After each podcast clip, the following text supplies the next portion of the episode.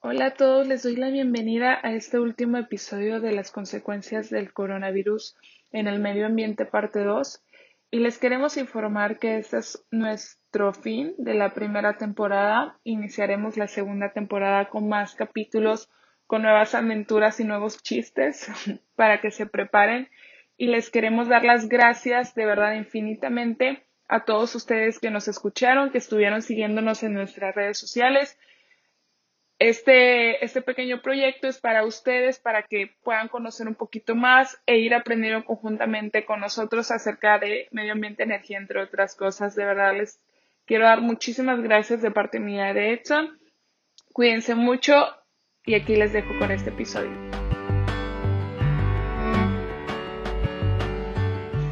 Buenos días, tardes, noches, madrugada, este, bueno, primero que nada quiero empezar con una disculpa por tardarme tanto en hacer este capítulo. Eh, la parte 2 del coronavirus fue totalmente mi culpa. Amable me dijo que lo que tenía en mente para el capítulo, que quería que yo hiciera el capítulo. Este, pues para que vean quién manda, ¿verdad? Porque aquí así me traen. y de verdad, pues se me hizo algo difícil hacer lo que me pido de pues predicción de lo que pasará después del coronavirus eh, a nivel mundial y específicamente más respecto a temas ambientales, ¿no? Que es de lo que hablamos en este, en este podcast. Y bueno, un poco, entre otras cosas, ¿verdad? Eh, bueno, quiero iniciar, que yo lo veo un poco simple, bueno, a lo mejor muchas otras personas también lo ven así, Luego más como que hay dos opciones, nada más. La opción número uno, seguir como estábamos.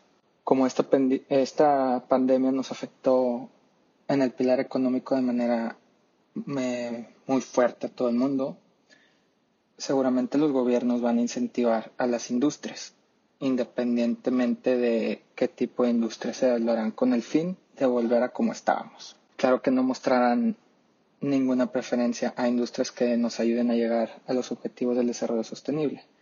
Totalmente por dinero, eh, levantar las economías. Van a, van a querer reactivar las economías a como de lugar y posiblemente exista un efecto de rebote en el que no solo vamos a estar como antes, sino que en el intento de reponer el tiempo perdido se estará produciendo todavía más contaminación. Para lo que no se produjo pues en estos tiempos, en lo que estuvimos encerrados, las empresas pensarán en hacerlo en menor tiempo y generando aún más impacto. O sea, que van a querer estar produciendo todo lo que no produjeron para poder este, reponer el tiempo perdido. Y así van a pasar a un segundo plano el peligro que representa a largo plazo el cambio climático.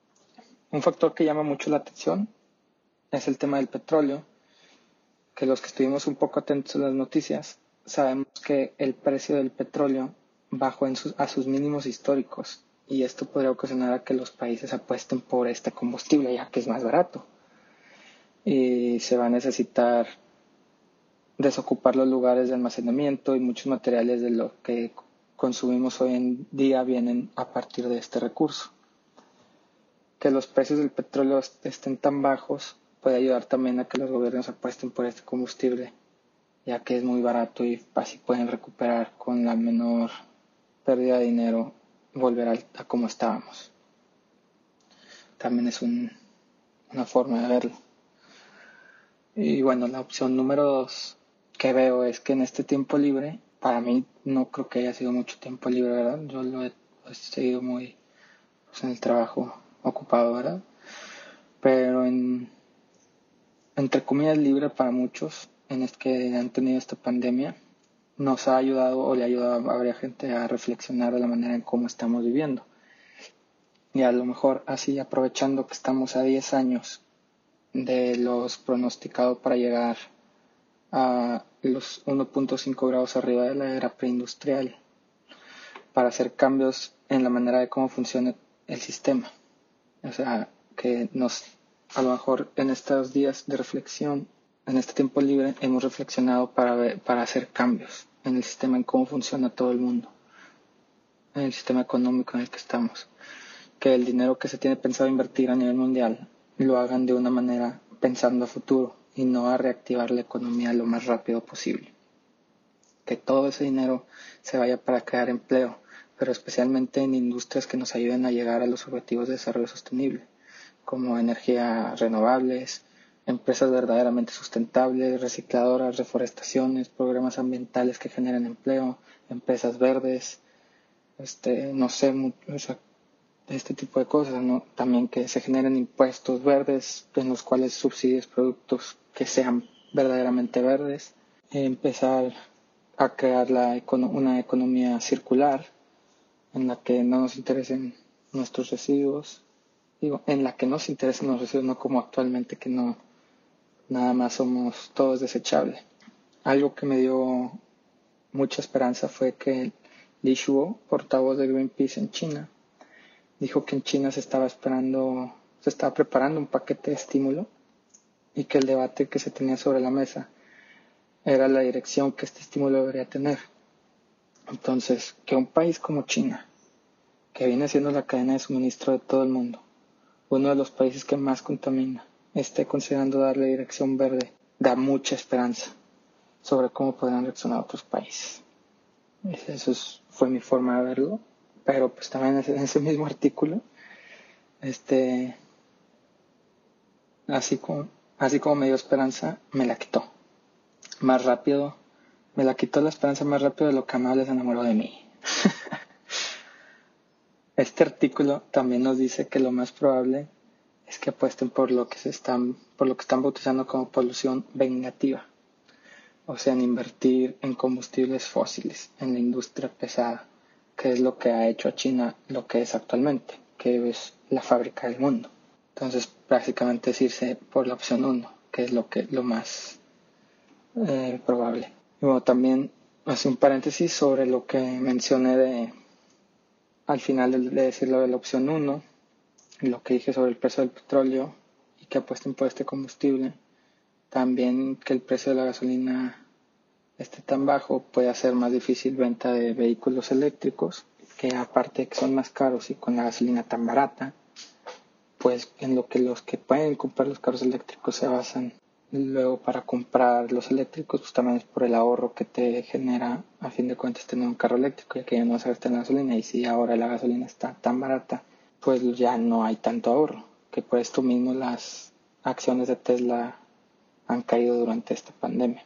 Pero también, si sigue manteniéndose tan barato el precio del petróleo, es otra forma de verlo, es que puede ser bueno para las inversiones a largo plazo en el sector energético, pues pueden ser más interesantes las energías limpias. Y por esta misma razón, varios países puede que respondan a, esta crisis con un estímulo a estas industrias, a las energías limpias, siendo algo bueno para la lucha contra el cambio climático. También puede ser una combinación de las dos opciones. Puede que algunos países cambien, puede que otros no, puede que unos sí apoyen a industrias pesadas de alguna forma, pero también empiezan a impulsar a energías, a energías limpias, a empresas verdes, etcétera, etcétera, que pueden este, agarrar, no tiene que ser una o la otra, pues, todo es nada más mi pensar.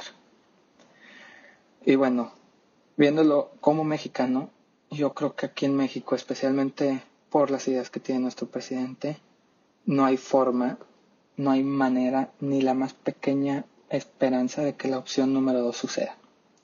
Puede que algunos estados sí cambien, pero también eh, creo que sería muy pocos pero definitivamente a nivel federal seguiremos prácticamente igual o hasta peor hablando en temas verdes o ambientales porque vamos más para atrás que hacia adelante con las ideas que tiene nuestro presidente. Hablando en temas de salud, muchas industrias sí cambiarán y se crearán este, nuevas industrias. Se adaptarán creando nuevos productos especialmente para combatir o para poder seguir haciendo negocio. Por ejemplo, uno de los que más van a tener que cambiar y a corto plazo es la industria turística. Pues tendrán que asegurar que no te, no te dará COVID en el hotel que o a donde sea que vayas. De alguna forma u otra lo tienen que hacer. Esto obviamente se menciona contemplando que aún no se tiene alguna cura contra la enfermedad. La seguridad en todas las empresas respecto a la salud tendrá que incrementar, como ya se ha visto.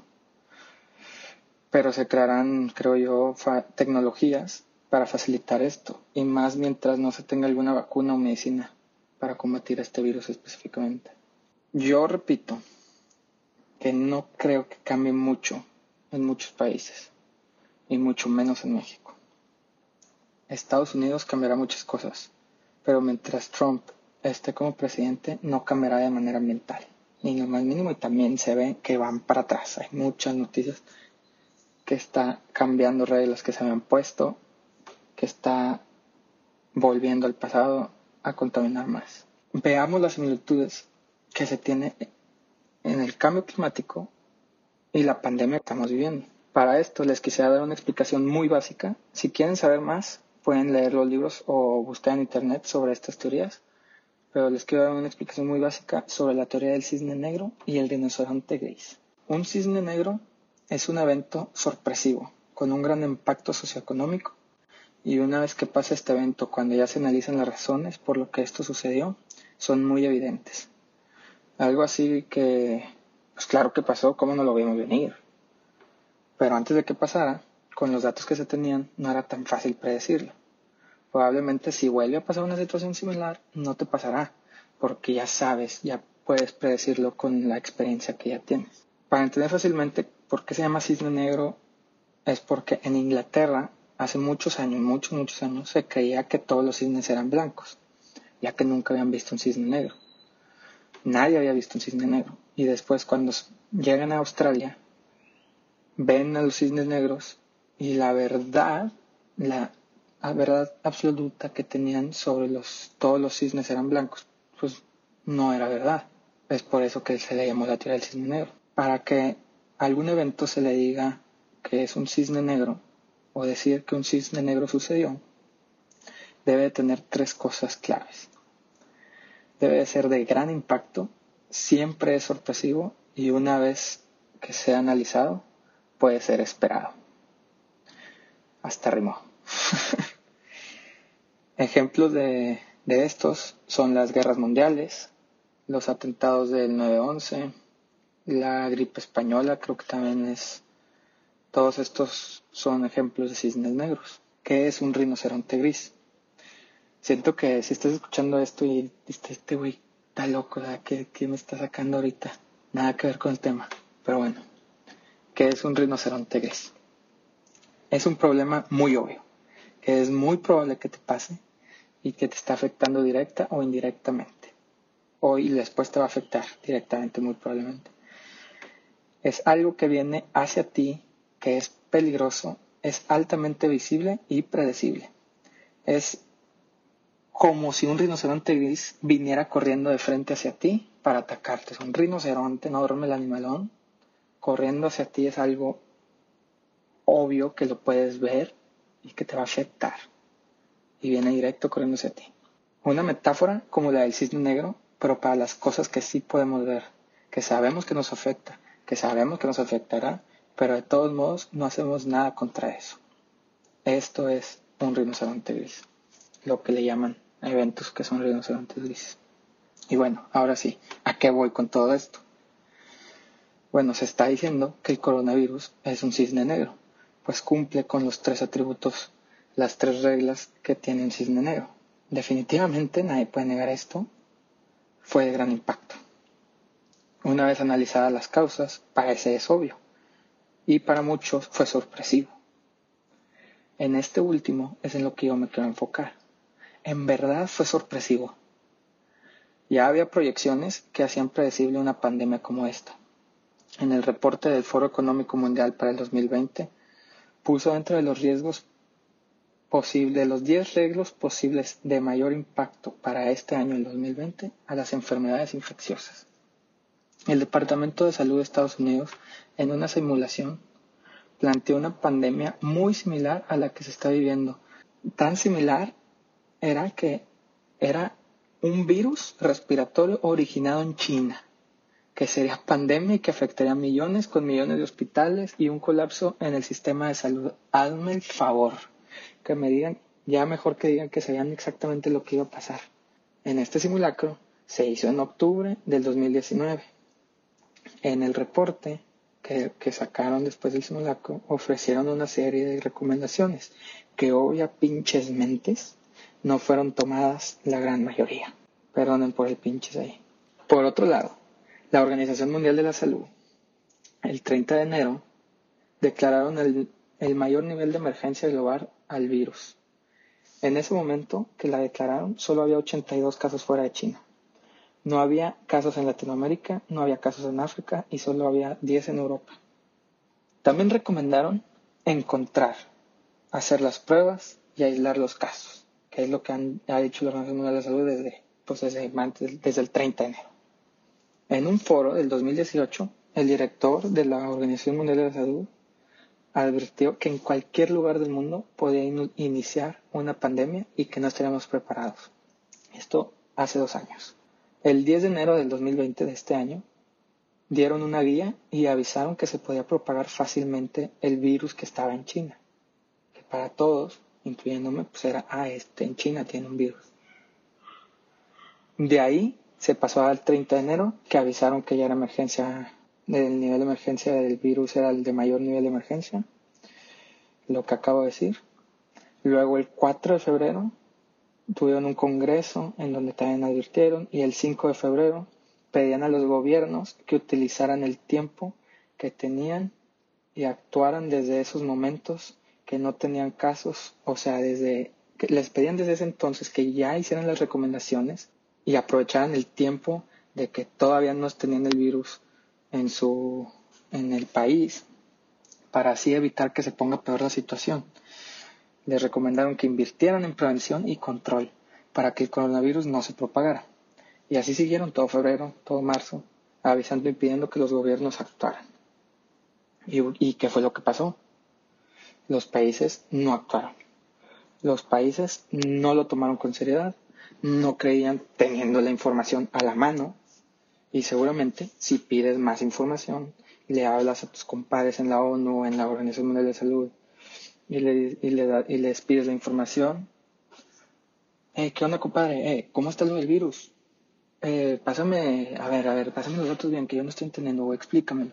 Te la dan la información, que lo que quieren ellos, para lo que están trabajando, es para que no pase lo que está pasando.